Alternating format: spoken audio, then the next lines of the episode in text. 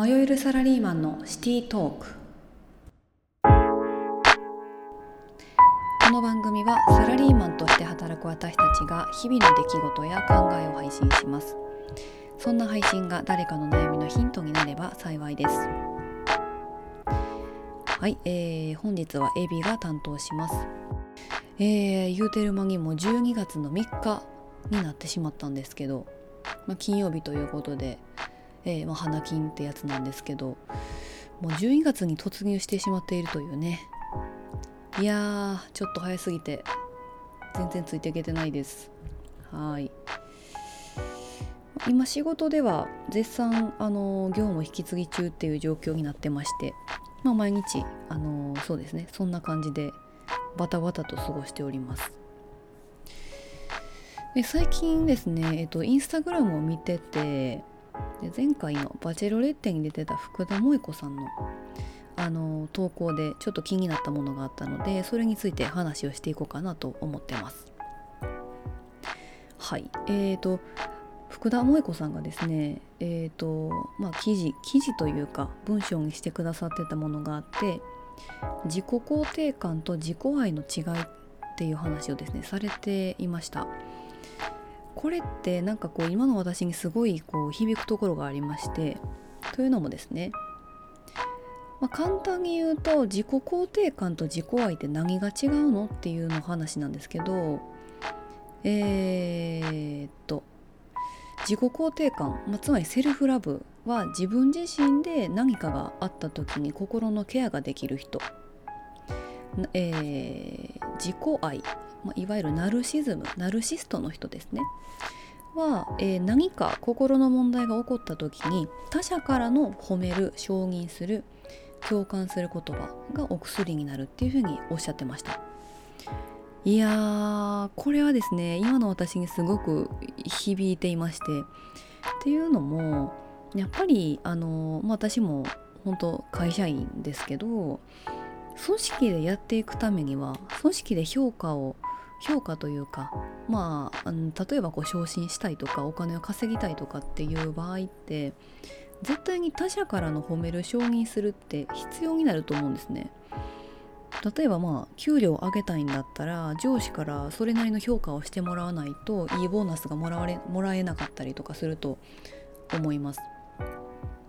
まあ、あのこれは日本人独特のというか日本人によくある傾向なのかもしれないですけどあの学校でまあこれまで教えられてくることって組織でうまくやっていくこうなんというかうんコミュニケーションの取り方とかそういうものをなんか結構刷り込まれてきたのかなっていうふうに思ってまして。で実際まあ会社で働くって組織で働くっていうことになると思いますけどあの自己肯定感を高める教育ってあのこれまでまあされ十分にされてきたのかなって言われるとちょっとどうなんだろうとか思ったりしたんですけどうーんやっぱりですね今の私ってちょっと心の余裕があんまりないなって感じる風に最近、まあ、引き継ぎを行ってたりとかするとですね思う機会があって例えばまあ今自分が持ってる業務を相手に渡すことはなんかこう自分がこだわりを持って愛着を持ってやってた仕事を相手に渡すことがすごくですねなんかこうなんでしょう不安に感じるというかなんかそういう気持ちがですねこれまで抱いたことのなかったこういうなんというか気持ちがこう芽生えてきたりだとかしてやっぱりそれってあのー、自分に自信を持ててないっていうことなのかなと思って、まあ、いわゆる自己肯定感が高高いっていう状態ではなくてまだまだ私はその辺は未熟であのあくまでもこう自分のことは好きなんですね。あの好きなんですけど今萌子さんのおっしゃってる自己肯定感と自己愛どっちを持っているっていうふうに言われるとまだ自己愛の方しか私はあのまあ、持てていないかなというふうに思いました。うーん。何かが起きた時に自分で心のケアって皆さんできてますか、まあ、もちろん人に相談に乗ってもらうとかそういうこともあったりはしますけど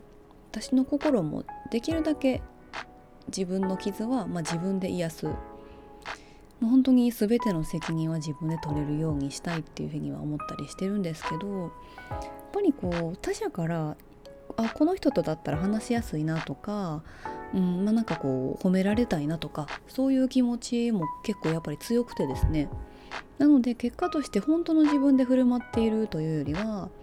こう相手に、まあ、評価される承認されるような行動をしてきたんだなというふうに思ってます。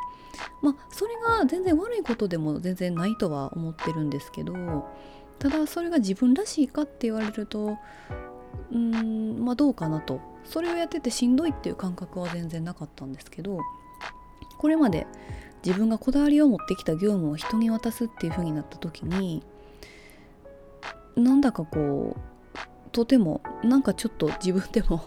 言葉にはできないんですが、まあ、不安に思ってしまった部分があったので私はもっとこう真のこう自立っていうものを目指さないといけないなっていうふうになんか思ったりしてます。まあ私の引き継ぎはあと1週間と少しぐらいで終わりまして12月16日をめどに最終出勤日で考えてるんですけどそうですね。本当に短い期間ではありますがいろいろ勉強させていただいている次第ではございます。はい。皆様自分の心のケア自分でできてますでしょうか？考えるきっかけにしていただければと思います。では、えー、今日の配信はここで終わります。お相手はエビでした。